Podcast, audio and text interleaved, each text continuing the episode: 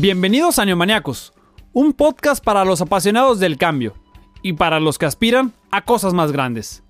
Aquí platicamos un rato entre amigos, charla divertida, tranquila y amena. Somos Felipe y Jerry Ortiz, un par de hermanos convencidos de que la educación y formación de una persona influye en su manera de enfrentarse al día a día. Esperamos que lo disfrutes. Hoy nos acompañan dos alumnos, Tania González, tiene 24 años y está concluyendo su primer año en la licenciatura en nutrición. Es maquillista y emprendedora de un pequeño negocio local de postres. Ama cocinar, la naturaleza y hacer ejercicio. Romario Miranda tiene 16 años. Cursa el quinto semestre en el Instituto Privado de la Península. Tiene un trabajo el cual a su vez es su mayor proyecto, el cual consiste en prácticamente crear diseños que el cliente quiera. Una de sus mayores metas es conseguir trabajo como diseñador gráfico, pero en algunos de los países europeos como España, Italia o Alemania. Acompáñanos a escucharlos. Hola neomaniacos, ¿cómo están? Bienvenidos a un nuevo episodio de este podcast sobre educación y turismo, hablando de diferentes temas. Hoy tenemos un capítulo muy, muy bueno con dos grandes invitados que son de casa, son de la prepa UPP y de la Universidad UPP. Pero antes, Jerry, ¿cómo estás? Muy buenas tardes. ¿Qué onda, Felipe? Muy bien, aquí contento ya de regresar a grabar. Ya teníamos varias semanas que habíamos pausado, pero ya estamos ahorita de vuelta, muy contento.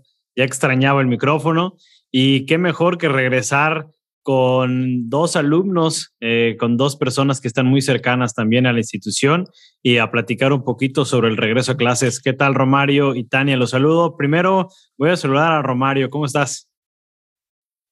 Hola, buenas tardes. Bastante bien, sí. Súper bien. Qué bueno. ¿Nervioso o no nervioso de grabar? Nah.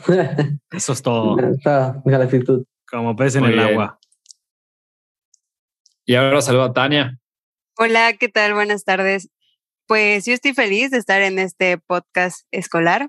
Espero podamos platicar bastante.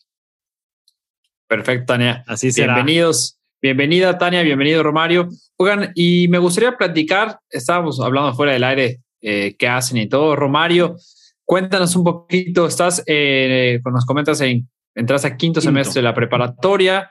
Eh, cuéntanos qué más, qué más haces, cómo te ha ido, eh, vives con tus papás, no, tienes hermanos. Cuéntanos un poquito de ti.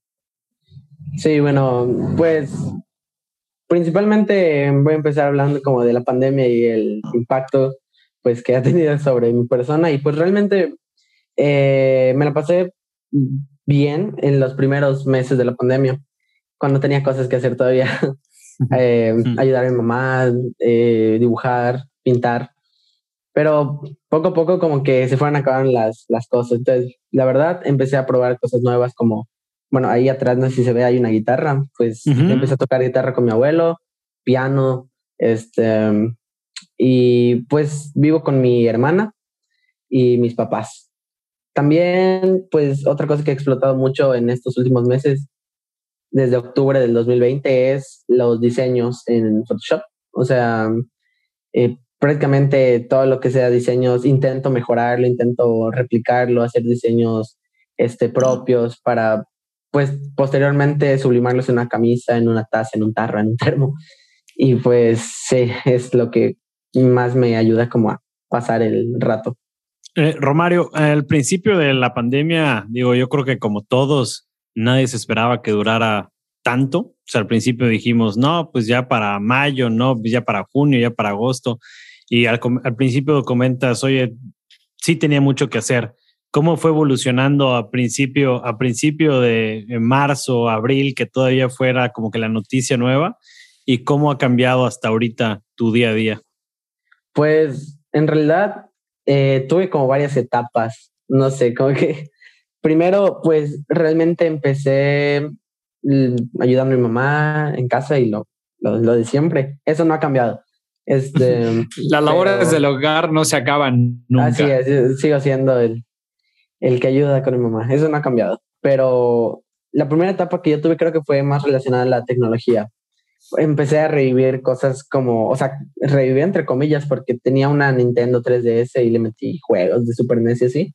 Y así me pasaba el tiempo y me divertía lo suficiente como los primeros dos meses. Después empecé con, con el piano. Primero fue el piano y en ese momento era como, le, le metí tanto tiempo que se me pasaron bastantes meses, así. Pero Oye, me pero- aburrí, pues, Pe- mande. Pero tengo una pregunta ahorita que te, perdón que te interrumpa. En el tema del piano, ¿pero ya sabías tocar piano o aprendiste en la pandemia? No, yo tenía un pequeño antecedente con mi hermano, porque mi hermano toca piano. Ok. Este, entonces, pues él me dio su piano y empecé a tocar otra vez porque ya lo había intentado hace como dos años, pero no le había metido el suficiente tiempo como hasta en la pandemia. Ya después de mi etapa musical, ya pasó lo de los diseños y es lo que estoy haciendo eh, actualmente. Es lo que más he explotado realmente. Eh, al parecer, y por lo que hemos platicado, se te da más el lado artístico, ¿no? Esta es la parte de expresión, tanto en música como, como en arte, ahorita que comentas lo de sublimado. ¿Cómo ha sido llevar el lado artístico en un encierro, no? O sea, digo, ahorita ya no estamos tan encerrados, pero bueno, al principio sí, eh, porque luego estar, estar encerrado limita la creatividad, limita como que el, el sentirte eh, creativo, el sentirte inspirado. Pues realmente las, las primeras, los primeros diseños que hice eh, con mi propia mano, pues fueron realmente bastante, si no, no, no fueron tristes, o sea, pero son un poco más oscuros en el sentido de que no tienen tantas cosas a destacar como las tendrían ahorita, porque ahorita pues sí puedo, por ejemplo, eh, salir a caminar eh, en las mañanas, así, y como que por, en el día poco a poco uno se va inspirando pero cuando estaba completamente encerrado y vivía en otra casa, era como estar eh, literalmente en una cárcel mental. O sea, era un círculo vicioso entre quién ganaba, si las cosas que piensas o las cosas que haces. Entonces realmente al principio fue bastante pues complejo el hecho de intentar expresar lo que sentía, porque creo que como bastantes de mi edad no sabíamos realmente qué sentir ante un encierro de, pues así, de tal magnitud en, en un momento que no nadie lo esperaba. Sí. Oye, y bueno, vi- vino el encierro, luego empezamos, empezamos a salir un poquito más. Eh, después, pues bueno, ya ahorita eh, estamos prácticamente con una nueva normalidad, con las mismas restricciones, con los mismos cuidados. Eh, ¿Qué ha sido para ti eh, este cambio de la educación completamente presencial a la educación completamente en línea? ¿Qué, retos has tenido? Eh, ¿qué o, qué reto tuviste al principio que ahorita volteas, volteas y dices, bueno, quizá no estuvo tan difícil? Pues al principio realmente fue el hecho de como que la inestabilidad en el sentido de que el tiempo no estaba tan definido como pues en el último semestre, en los últimos semestres. Ahorita ya está súper más estructurado de mejor manera. Pero al principio como fue de sorpresa y nadie creyó que iba a durar tanto, realmente fue estresante el hecho de saber de, no sé, o sea, si nos daban una hora, hora y media, ahorita, ahorita en este momento ya es como, ay, hora y media es bastante. En ese momento era muy estresante porque ni los maestros sabían cómo pedirnos exactamente las cosas. O sea, no sabían si era en Word, era mejor, porque ahí no estaban explotando esa redacción, o a mano en la libreta, pero muchos, ah, después de cierto tiempo, o sea, nos acabó las libretas, o las tiraron, nos mojaron por las inundaciones que hubo. Entonces, ya ahorita que los maestros ya saben, ya pueden pedir todo de manera completamente digital, es como volteo y es como, ay, por eso estabas llorando. Eh. si no era nada. Claro. Sí. Sí, ¿Ya ibas a comentar algo? Sí, ya, ya, ya regresé. Es que se, se fue el internet, gajes del oficio, en, en el mejor momento de la plática. También eso es lo otro de los retos.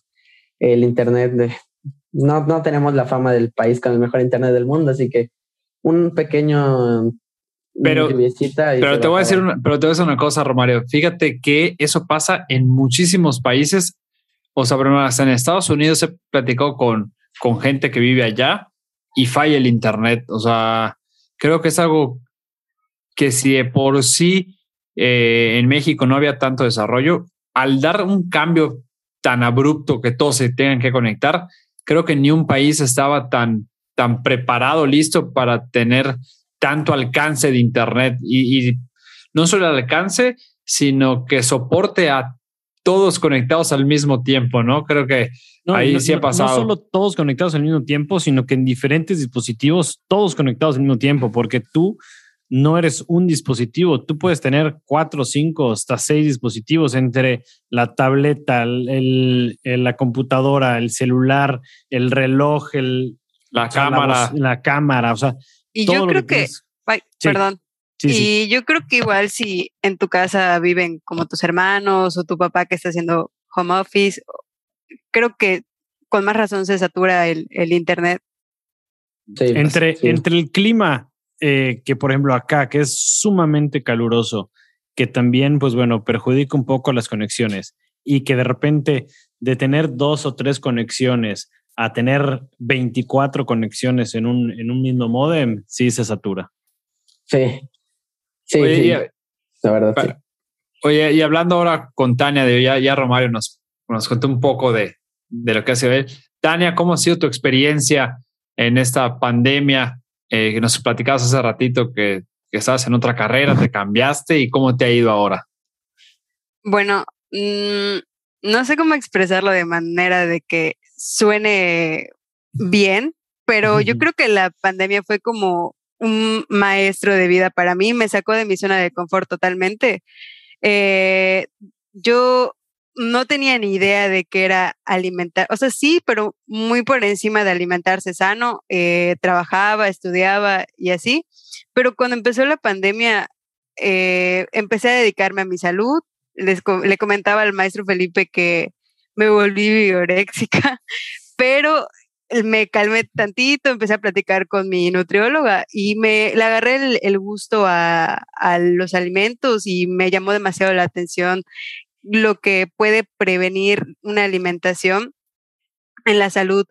Entonces, a mí la pandemia sí me sacó de mi zona de confort, me enseñó demasiadas cosas, incluso emprendí en un negocio pequeñito que era de repostería, yo no sabía cocinar nada, entonces eh, aprendí eso, eh, terminé como, como un pequeño curso de maquillaje, de por sí yo ya maquillaba, y también empecé a hacer cursos de maquillaje con una amiga eh, y así empecé a hacer bastantes cosas en la pandemia. Y justo ahorita que estoy estudiando me es cansado, supongo que también para Romario estar tanto tiempo en la computadora, se cansa los ojos, la vista, los, los hombros y me ha impedido trabajar, como que no me puedo acoplar, es demasiado. Entonces yo sí recibo el apoyo de mis padres pues nada, igual ahorita de, de, manera virtual. Tengo ya amigas en la universidad que en mi vida había visto y nada, son mis iches ahorita. son, son cinco compañeritas. Dígame. Tania, una, una pregunta. Que uh -huh. eh, cuando llegamos en marzo y cerramos todo y todos a su casa, ¿Qué fue eso que tú decías, esto está dificilísimo, esto no creo que me voy a adaptar, esto yo creo que no, pero que hoy en día ya lo ves como parte de tu día a día? O sea, que quizá no era tan difícil. Yo creí que jamás iba a volver a pisar la calle, porque yo sí me lo tomé demasiado en serio. Yo creí que nunca iba a haber cura para esto. y ahorita es como ya muy normal tomar tus medidas de prevención, no estar en un aglomeramiento de gente y así, pero yo sí como que, como em, empezó el caos, yo pensé que jamás íbamos a salir, o sea, a respirar. Yo recuerdo que hacía mi súper, o sea, alguien me lo traía a mi casa, o sea, no salía para nada. Y cuando veía que la gente compraba papel higiénico, digo, ¿para qué? y ya, pero yo no creí volver a salir, no creí que íbamos a regresar a clases y así, ahorita creo que ya es, ya es vivir con con esto como de manera normal. ¿Te consideras una persona hogareña o te consideras una persona súper activa de fuera? Me considero hogareña. Yo si oh. pudiera el día de hoy estar el resto de mi vida en mi casa estaría bien. Haciendo ejercicio. Sí, o sea, empecé a hacer como que mis pesas con mis cajitas de leche. Ay, me las ingenié, hice varias cosas. Ya después dije, no, me estoy pasando de coda y empecé a comprar mis cositas de gimnasio. y ya. Súper bien. Oye, Romario, eh, bueno, ahorita me, se me hace increíble les voy a decir algo tan sencillo que estoy viendo de ustedes, que como ya traen la virtualidad en, en sí mismos. Quitan y ponen el micrófono, sí, con una facilidad y una velocidad que ya sé cuándo voy a hablar, ya sé cómo pongo el micrófono, ya sé cuándo lo quito.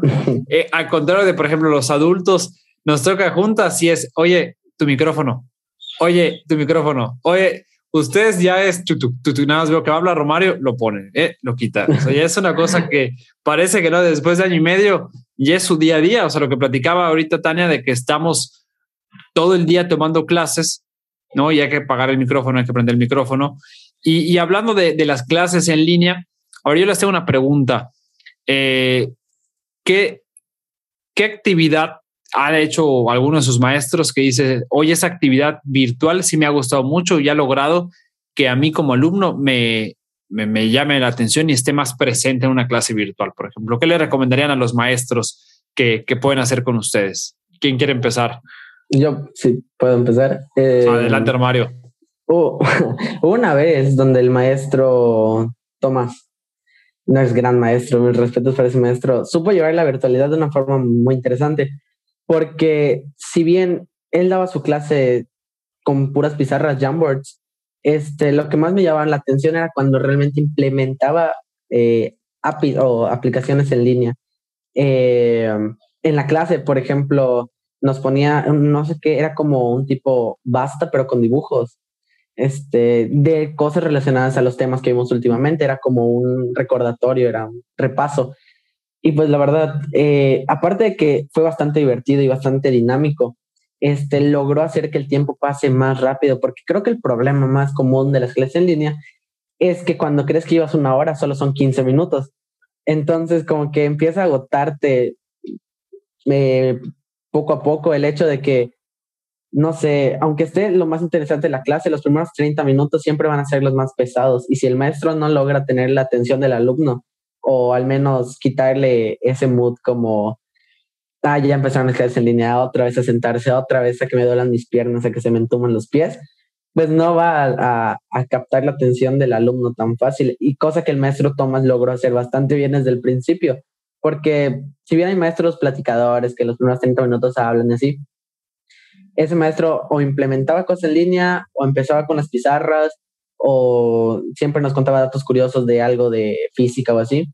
Y pues creo que ese sería el, consejo más grande para cualquier maestro en línea, que los primeros 30 minutos siempre van a ser los más importantes. Y si no lo saben llevar bien, las clases se vuelven súper aburridas. Por más que te encante el no sé qué materia matemáticas, si el maestro no toma tu atención, te agobias, porque uno, el, el, hecho de estar frente a una pantalla y luego no entender que se corte, que se trabe, que no apunte rápido, se vuelve pesado. Ahora, si solo como que está en tu rutina, ya no lo haces porque te gusta estudiar realmente, solo lo haces por rutina, se vuelve todavía más pesado.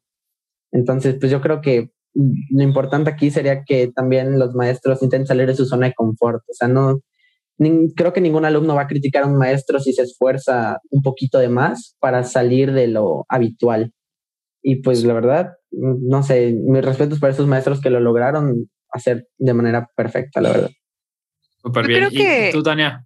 Yo creo que en general el trabajo actual de un profesor es demasiado difícil. Adaptarse a las modalidades de ahorita no es sencillo, sobre todo para los maestros que ya son grandes y no saben utilizar, no sé, la tecnología. Pero en específico, ahorita en la licenciatura tengo dos profesoras que no saben. O sea, son unas maestras que yo soy pasa la mosca y si no me está, o sea, no me llama, es que a veces hay maestros que se pasan, se ponen a leer, a leer diapositivas y no, eso no, no, no es lo peor que puede hacer un maestro. Sí, para eso mándamelas y yo las leo.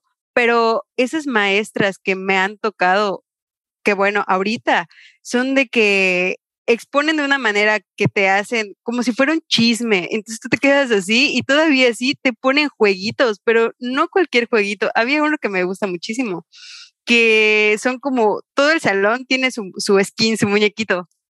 Entonces tienen que hacen una pregunta y corren y corren y corren y corren hasta que lleguen a la banderita. Y hay varios juegos.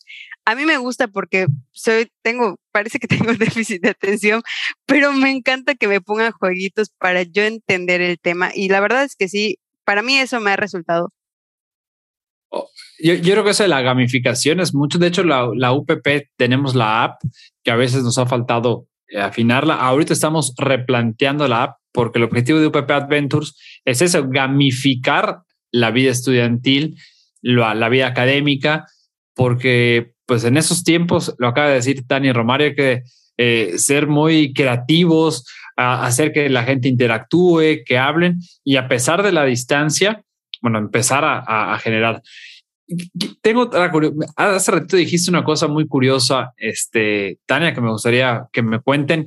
¿Han hecho de los amigos que tenían, han hecho otro, otras amistades ahorita en la pandemia que hace muy difícil ver a sus amigos o a la gente que, que veías antes? O sea, han hecho nuevos grupos de amigos, se llevan con más personas, con menos, con diferentes, con las mismas. ¿Qué ha cambiado, Tania? Bueno, eh, pues las principales ahorita son mis cinco amigas de la universidad, que literal paso más tiempo con ellas que con mi mamá. O sea, estoy todo el día haciendo tarea con ellas, aparte en horas de clase y nos conocemos, ya la confianza es demasiada. Y pues mi novio pues no vive en Mérida, vive en otro lado. Igual es, es mucha comunicación virtual, incluso amigas que con las que me veía bastante, ahora son como reuniones, eh, ya sea por Meet o por videollamada. Oye, pero por ejemplo, ¿has hecho grupo o has hecho nuevas amigas o amigos por medio de redes? De hecho, de, sí, de hecho, el curso que hice de maquillaje fueron 15 personas a las que les impartí el, el curso y conocí a gente que pues, no sabía quién era y así, sí. Ah, ah, hemos aprendido a, socializar de otra manera ahora. Yo igual me ha pasado, no sé si les ha pasado a ustedes, que de repente veo a alguien y siento que lo acabo de ver, pero realmente lo acabo de ver porque lo veo en Zoom, lo veo en Meet, pero presencialmente tenía seis meses que no lo veía, pero para mí ya era, era muy normal o ver la cara, porque al final de cuentas no hemos dejado de interactuar, ¿no? Y tú, Romario, ¿cómo te ha ido con, con las amistades? Pues, no sé, fue algo curioso. Eh, no sé, es que en el, cuando cursé el primer año de prepa, fue algo complicado. El, el, salón no era tan unido, no era como una familia, eran como varios sectores de tipos de personas con sus gustos y no eran tan incluyentes en, en esos grupitos. Eh, ya cuando pasé a, segundo, pues tuve la, la, dicha de tener un, un grupo de increíbles personas, de verdad. Todos nos tratábamos como familia y así, o sea, nos ayudábamos siempre mutuamente. Y pues, ¿por qué digo que es algo curioso? Porque realmente mm, hablé con personas que a lo mejor en presencial jamás me hubiera acercado a hablar no tanto por, por miedo, por pesadez o no, simplemente porque yo sentía que de lejos como que no íbamos a compartir tantas cosas, cosa que en línea pues se hizo notorio lo obvio. O sea, nada que ver, éramos súper similares, compartíamos muchas cosas y logré hacer mi grupo de cinco, cinco amigos, este, que son como mis mejores amigos realmente porque no es que compartamos tantas cosas en común, pero siempre es como que unidos, siempre estamos viendo cómo solucionar cosas, qué hacer, cómo hacerlas. Y pues la verdad, no sé, yo siento que me la pasé mejor en línea que en presencial en ese sentido de las amistades. Yo no soy tan social. Realmente a mí me cuesta entablar conversaciones, me, me cuesta. Sigo muchas tonterías, la verdad, soy una persona seria, pero cuando ya me entro en confianza, pues ya. Pero, pero la, la verdad, grupo de amigos nunca había tenido hasta ahorita de hace unos meses atrás. Y pues la verdad, yo creo que por lo mismo de que mi naturaleza no es la más sociable del mundo, me, me quedó súper bien esta, esta forma de ser amigos. Oigan, ¿y, ¿y, qué opinan del regreso a clases? De ahorita, eh, al parecer, el primero de septiembre, eh, pues ya se viene el, tan ansiado o tan esperado regreso a clases. Eh, digo, una de las cosas que más hemos platicado es que no regresemos a lo mismo, pero nos gustaría escucharlos. ¿Cómo, cómo ves tú, Tania, el, el tan esperado regreso a clases? Pues apago su micrófono. Sí, te digo que Romario está impresionante. O sea, ella sabe en qué momento abrir y cerrar el micrófono con los ojos cerrados. Pues al principio a mí me encantaba la idea porque no es lo mismo estar en la compu y entender un tema y que el maestro te lo explique, no sé, pero yo sí quería regresar, de hecho aún quiero regresar, pero ya la pandemia me está dando un poquito más de miedo que hace tiempo, porque ya veo que ahorita los que están enfermándose más son los de mi edad, entonces me da un poquito de pendiente, pero si es necesario y tomamos las medidas, pues sí, yo sí regresaría a algo práctico, sí me gustaría, pero mm, en este momento me gustaría tomarlo virtual, la mayoría de las clases. ¿Qué harían ustedes para que este regreso a clases sea lo más seguro? Para todos, para el docente, para los alumnos, para los administrativos, para la gente eh, que trabaja en las instalaciones de la universidad. Eh, ¿Qué harían? Yo sinceramente, pues creo que, no sé, o sea, yo si fuera como alguien que pudiera tomar la decisión, explotaría lo más que pueda la capacidad de la gente de aprender en línea. Pero, este, platicando con mi papá, pues dijo algo también interesante, que si la gente necesita socializar, entonces se explota el área, ahora sí que educativa, completamente en línea. Y la parte social, bien se podría hacer un día con, no sé, si son, ¿cuántos en un salón? 20, 15. La mitad un día, la mitad otro día, a otra hora, y que se vaya intercalando. O sea, por ejemplo, a las 2 de la tarde los de primer semestre, la mitad nada más. Este, el lunes. El viernes, la otra mitad a las 2 también, pero que también se puede explotar la parte social, porque realmente se está perdiendo mucha esta interacción como persona a persona. Y la verdad cada vez nos volvemos más como robóticos en lo que hacemos. O sea, ya es tan metódico que se nos olvida cómo cómo socializar, o no sé, a muchas personas que tenían como ansiedad social, les reventó eso porque ahora, si antes se pensaban tres veces la compra del súper, ahora lo hacen seis, porque ya de tantas cosas en línea, o ya ni siquiera salen al súper, ya lo hacen en alguna aplicación de pedido. Entonces, al final de cuentas, las personas con algún padecimiento que les afecte su manera de socializar, pues simplemente se les está haciendo más difícil. Entonces, algunas personas realmente necesitan socializar. Otras en mi caso, que no es tan necesario el socializar, pues la verdad, a mí yo no regresaría a clases presenciales y lo que haría para que las personas que sí regresen se cuiden sería eso mismo de intercalar como entre quién va, quién no va, quién va, quién no va, para que haya menos probabilidad de contagio. Yo creo que sí es una buena idea la que dice Romario, que sean como por grupos, estaría bien y siempre y cuando tomando las medidas. Claro, que no sea una obligación, pero el que guste, que no sea como todo el salón. Creo que en mi grupo son 22, o no sé si ya se redujo, porque extraordinarios, pero estaría padre que pues se divida por grupos y que puedan asistir y conocerse, porque a mí sí me gustaría conocer a mis nuevas amiguitas. Sí, a, ti que te ha tocado un, un nuevo comienzo, creo que una de las cosas también más interesantes cuando empiezas una carrera, cuando empiezas la prepa, es eh, con quién me va a tocar, a quién voy a conocer, quién va a estudiar conmigo, o sea, quién, eh, o nuevas amistades, ¿no? O sea, es igual parte de la magia de, de la, de la, de, los nuevos, de, los nuevos comienzos, ¿no? Tranquilo, Felipe, el internet falla para todos, tranquilo. Pero aquí, ah, aquí la, la, conversación, el, el, el chisme está muy bueno. No, es que lo peor, o sea, además de que me desespera que sea el Internet, o sea, me quedé cuando Romario dijo, nos estamos eh, robotizando, todo estaba buena la, la plática y, y, me quedé así como que, ya, y ahora, ¿cuál, ¿cuál, fue la idea que estaba diciendo Romario? Pero bueno, ya estoy de vuelta, ya, ya, ya pónganme en contexto, ¿en qué vamos? Te, te, tocará escuchar el episodio ya cuando salga al aire. Sería bueno dividir a los, a los, al salón para ir, o sea, no que vaya el salón completo, sino que la mitad. Pero es cierto lo que estaba diciendo, a mí me tocó ver a la escuela, la escuela es muy activa en cuanto a actividades, entonces siento que como, como ser, como un niño hiperactivo que de repente le dices, siéntate, así sentí la escuela, porque yo conozco la UPP de que muchas actividades, de que recuerdo que igual daban charlas y a mí se me hacía interesante. Ajá, porque yo venía de una escuela donde sí era súper aburrido y el director solo como que se involucraba al momento de que, ah, ya es la graduación. Y es muy diferente cuando entré a la UPP, donde las cosas eran más activas y es ahorita más diferente en la pandemia.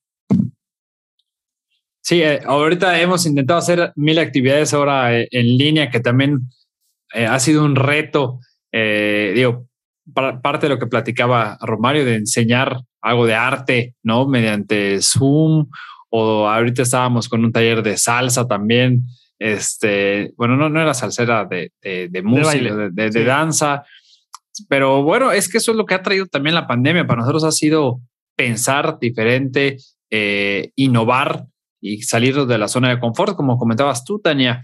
Pero yo, yo soy de los que cree que debemos de tener un plan eh, de regreso a clases, sí creo que vale la pena empezar a, a, regresar de manera ordenada y escalonada. O sea, no todos al mismo tiempo, eh, no a todas las clases, sino poquito a poquito empezar a ver y a escuchar también a los alumnos, a los maestros, cómo les gustaría irse, irse desempeñando. Tania, creo que ibas a comentar algo. Quería preguntarles que ustedes quisieron o qué fue lo que crearon o qué, les abrumó durante la pandemia? Cuando inició, ¿qué los estancó o qué los motivó para hacer algo más, ya sea en la escuela o en lo personal? pues mira, eh, al principio, no te voy a decir, las primeras dos semanas fueron como que, ¿qué hacemos? ¿No? Porque no había, no estábamos listos, nada, pero también nos tranquilizó que el mundo no estaba listo para eso, que no éramos los únicos. Y eso sí, platicando Gerardo y yo dijimos, ok, esto para nosotros tiene que volverse una oportunidad de cambio. En lugar de lamentarnos, decir, chispas, ¿por qué nos está pasando a nosotros? No puede ser, es increíble. No, dijimos, oye, ok, hay esto, está pasando a nivel mundial, tenemos que aprovechar esto para revolucionar y cambiar. Y desde ese momento dijimos, cuando vayamos a regresar a clases presenciales o regrese la normalidad o la nueva normalidad, no podemos regresar a lo que éramos antes. O sea, tenemos que haber encontrado o, ya haber hecho o estar haciendo cosas diferentes que, digamos, aprendimos de la pandemia. Aprendimos a socializar de manera diferente, aprendimos tecnología, metimos tecnología a la universidad, en nuestras vidas también. Eh, aprendimos, bueno, yo en lo personal aprendí a ser más disciplinado porque pues, nos tocaba, como bien dice Romario, las cosas de la casa no se hacían solas, entonces entre mi esposa y yo empezamos a hacer cada quien lo suyo, eh, tuvimos una bebé, entonces imagínense tener bebé encerrados igual, pero creo que siempre yo en lo personal lo vi como una oportunidad de cambio, una oportunidad de, de mejorar. Obviamente sí hubo días que nos sentíamos, bueno, yo me sentía muy abrumado porque no había mucha incertidumbre, ¿no? Al principio de no saber qué va a pasar, cuándo vamos a regresar ni nada. Pero sí, yo, yo lo vi mucho como qué podemos mejorar y no regresar a lo que era antes. ¿Tú, Jerry? Sí, sí, justo, justo iba a comentar eso de, de que lo primero que pensamos, obviamente, fue caos, ¿no? Fue caos de que chinga, ¿qué va a pasar? Este, maestros, bajas, alumnos, quejas, eh, hubo muchas quejas al principio por parte de los alumnos, muchísimas. Em, eh, lo que lo, lo, bueno hasta cierto punto es que todo el mundo estaba en la misma en la misma situación, o sea, no era algo que había afectado a una a una ciudad o a un estado, esto afectó a todo el mundo, entonces como que fue fue rápido el tiempo en el que en el que todos entendimos de que era una situación mundial, ¿no? Y, lo segundo era eso, dijimos, eh, siempre, eh, Felipe y yo siempre hemos eh, buscado innovar, siempre hemos estado buscando nuevas herramientas tecnológicas, que si Asana, que si Zoom, que si Meet, que si los calendarios de Google, que si Slack o que si WhatsApp Business, o sea, siempre hemos estado como que buscando nuevas herramientas y nos gusta estar en este, como que en esta innovación constante, ¿no? Entonces, lo primero que hicimos también fue, ok, Zoom empresarial, cuentas de, de Meet para, o sea, de, de, Google para todos. Eh, que si se quieren llevar su computadora a su casa, que, cada, que todos los colaboradores lleven su computadora a su casa. Entonces, como que actuar rápido y que eh, precisamente lo que más nos ha costado trabajo es el que todos los colaboradores tengan ese chip de no queremos regresar a lo mismo. O sea, porque si no, no sirvió de nada este golpe que nos dio la pandemia. O sea, si vamos a regresar exactamente a lo que estábamos haciendo en febrero del 2020, pues no aprendimos, no aprendimos nada, ¿no? Que esto va muy, va muy de la mano de, de las clases, ¿no? De lo que les preguntamos ahorita. O sea, ¿qué harían a ustedes o cómo adaptarían estas nuevas, estas nuevas clases a una nueva normalidad para que no regresemos al mismo docente parado frente al aula, eh, ocho horas del día dando clases y, que sea lo mismo que antes, ¿no? Oigan, Romario y Tania, ¿ustedes creen que pueda, se puedan llevar clases combinadas? O sea, que por ejemplo, un, un día me toque una clase de manera virtual pero la siguiente semana esa clase me toque la práctica ya de manera presencial. Este, hoy a lo mejor haya clases que por, por el contenido de la clase solo sea virtual y, o clases que solo sean prácticas y solo vaya a la práctica. ¿Creen que, que podríamos tener algo así? ¿Quién le gustaría comentar? Pues, sí, de... Ah, bueno. Habla. Va, va, Romario, vas. Ah, bueno, este, pues la verdad, yo siento que las que se pueden tomar 100% en línea son las teóricas. Las teóricas completamente tipo matemáticas tienen algo de práctica, pero realmente es más teoría este, que práctica. Pues yo creo que esas son las que se deberían tomar completamente en línea. Aparte porque, sinceramente, son en, en presencial un poco más abrumadoras en el sentido de que si ya no entendiste una palabra del maestro, todo tu ejercicio puede ir. Pero en cambio, si el maestro lo hace separado por bloques, por decirlo de alguna manera, en donde explique la teoría de, de la nueva, eh, nuevo tema, luego explique algunos procedimientos más sencillos o más directos y de último se hagan unos ejercicios, se puede llevar completamente en línea. El problema viene con, pues no sé, por ejemplo, en taller de dibujo, pues, ¿cómo vas, cómo se puede llevar eso en, en virtual, porque realmente, o sea, si la clase dura 40 minutos, literal 30 pueden estar haciendo absolutamente nada y solo 10 se dedican a hacer un dibujo donde ni le meten esfuerzo. Entonces, en ese caso, no tendría sentido llevarlo virtual. También clases como híbridas. Por ejemplo, no sé, biología, que tiene algo, algo de práctica y muchos maestros, o bueno, el maestro que me tocó quería hacer muchas prácticas este, y no se pudieron la verdad muchos de, mis compañeros estaban emocionados por esas prácticas. Entonces también eso estaría bastante padre, como que la teoría de biología en, en virtual y la práctica o, las, o los diferentes procesos en laboratorio se hagan presencial. Y así ya nadie se expone porque pues igual no sería un día todos, o sea, los 20, sino un día 10 y otro día los otros 10, por ejemplo, para que se mantenga también esta medida de prevención.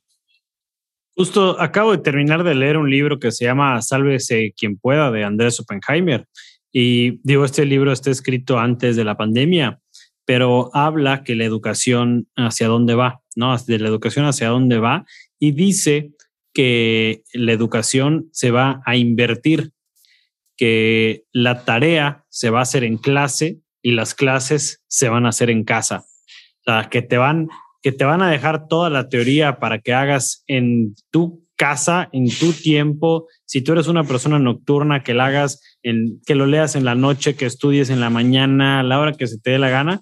Y a las clases vayas a resolver las tareas, los problemas, a trabajar en equipo, a desarrollar habilidades blandas. O sea, que para allá va la educación, hacia invertir lo que tradicionalmente veníamos haciendo y cómo, y cómo algo tan sencillo que teníamos frente a nuestros ojos, que teníamos, o sea, ahí, o sea, siempre ha sido la teoría en la escuela y las clases y, la, y, las, y las tareas en tu casa. Invirtiéndolo pasa exactamente lo que estamos hablando ahorita. Ania, tú querías comentar algo igual. Sí, yo creo que totalmente nos sacó de la pereza la, pandemia. Y en tanto a regresar a clases por lo práctico, era, era lo que estaba comentando al principio. A mí sí me gustaría porque en mi licenciatura hay una parte muy importante que son los indicadores antropométricos, donde se tienen que tomar las medidas del paciente. Y esa clase, el maestro que nos dio la clase fue buenísimo, pero yo creo que con ese maestro en clases presenciales hubiera sido una cosa preciosa. Sí, porque el maestro es buenísimo, está dedicado al, al área clínica. A mí me gustaría especializarme en eso.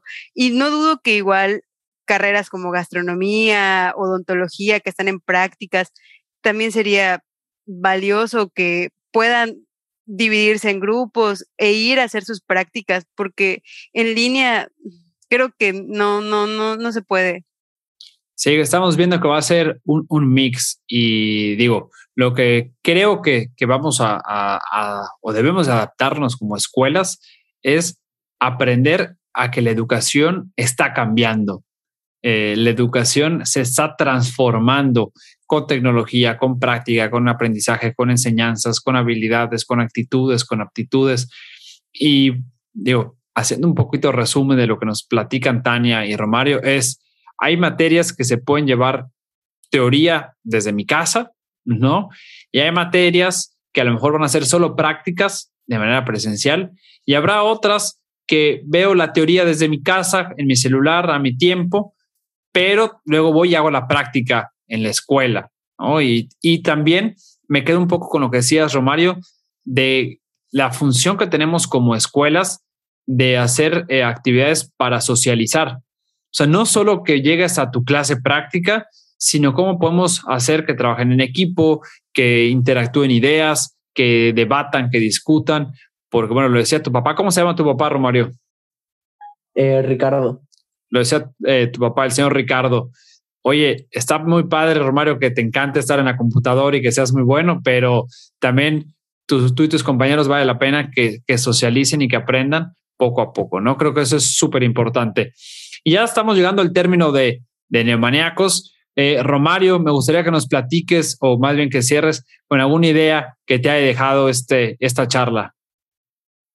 Bueno, pues más que nada también, primero, la verdad, decir que estoy bastante orgulloso de cómo nuestro, tanto el instituto como la universidad, están tomando este tema bastante bien, porque sinceramente con todas las cosas que están pasando, tanto políticas como económicas en el país, muchas, muchas escuelas optan por simplemente dejar las cosas al, al aire, como puedan salir.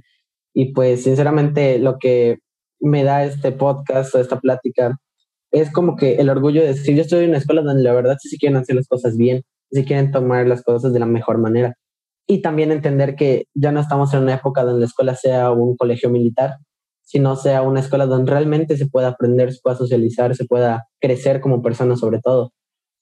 Y pues, no sé, yo creo que en conclusión, si me dieran a elegir eh, clases presenciales o en línea, eh, yo la verdad elegiría en línea mediante el formato que ustedes nos están brindando, que sería mixta. Porque pues la verdad, todo esto que se está haciendo, se está haciendo de, con una buena actitud cosa que bastantes instituciones lo han dejado completamente de lado y literalmente explotan a los maestros con tal de que los alumnos aprendan, cosa que aquí se está haciendo de la manera más cool o tiene su estilo. La verdad, la UPP siempre ha pensado que tiene su estilo, tiene su propia manera de hacer las cosas y esa manera siempre me llamó la atención por ser tan fluida. Porque realmente en el, todo el tiempo que llevo en, la, en el instituto nunca he tenido una traba, nunca he peleado con ningún maestro, nunca me he sentido incómodo o agobiado. Todo ha sido bastante fluido y yo creo que si este es el momento de aprovechar esta oportunidad que nos da la virtualidad de poder lograr más allá de lo que se tenía establecido, yo creo que la UPP es de las mejores opciones para lograrlo. Y así como van, la verdad, es un orgullo decir que estudio en, en la UPP. Súper, Romario. Muchísimas gracias y gracias también por, por cómo te desenvuelves, por cómo hablas. O sea, tú que dices que eres introvertido o sabe, y que no te gusta mucho platicar, platicas súper bien y, y, das ideas muy, muy claras. Entonces también es un orgullo para nosotros tener a, a alumnos como tú. Y Tania, cerramos. Pues a mí me agrada que no hayan bajado la guardia con respecto a todo el tiempo querer saber qué piensan los alumnos y qué es lo que nosotros necesitamos. O sea, mm, me agrada, tal vez suene un poco mal, pero me gusta que los que estén a cargo de sean personas jóvenes dispuestos a cada vez estar como innovándose y adaptándose a las circunstancias que estemos. Y pues esto me, sí, es todo. Qué bueno que se pudo organizar esta, esta charla, porque yo sí siento que como estudiante se toman en cuenta nuestras opiniones. Sí, la, verdad es que es, lo más importante, es, lo más importante escuchar.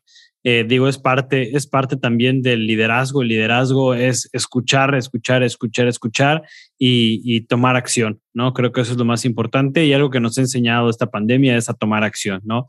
Eh, no a quedarnos estáticos, no a quedarnos parados, eh, sino realmente analizar y hacer lo mejor para todos, ¿no? Ahorita sí tenemos que pensar en todos, no podemos pensar en uno, en nosotros mismos nada más. Creo que eh, algo que, yo me llevo mucho de la pandemia es a pensar en un bien común, ¿no? Entonces creo que esto eh, nos lo llevamos también en el trabajo para, para todos, docentes, alumnos, administrativos, padres de familia, proveedores, eh, la sociedad como tal. Hay que pensar en un bien común y creo que así nos va a ir mejor.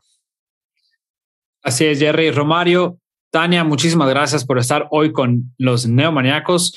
Y a todos los que nos escucharon, llegaron hasta aquí, déjenos sus comentarios, les gustaría regresar, no, cómo, que es súper importante aprender y estar dispuestos a cambiar y llegar más allá en la educación. Es momento del cambio. Gracias, que tengan un bonito día o una bonita tarde a la hora que nos escuchen. Hasta luego.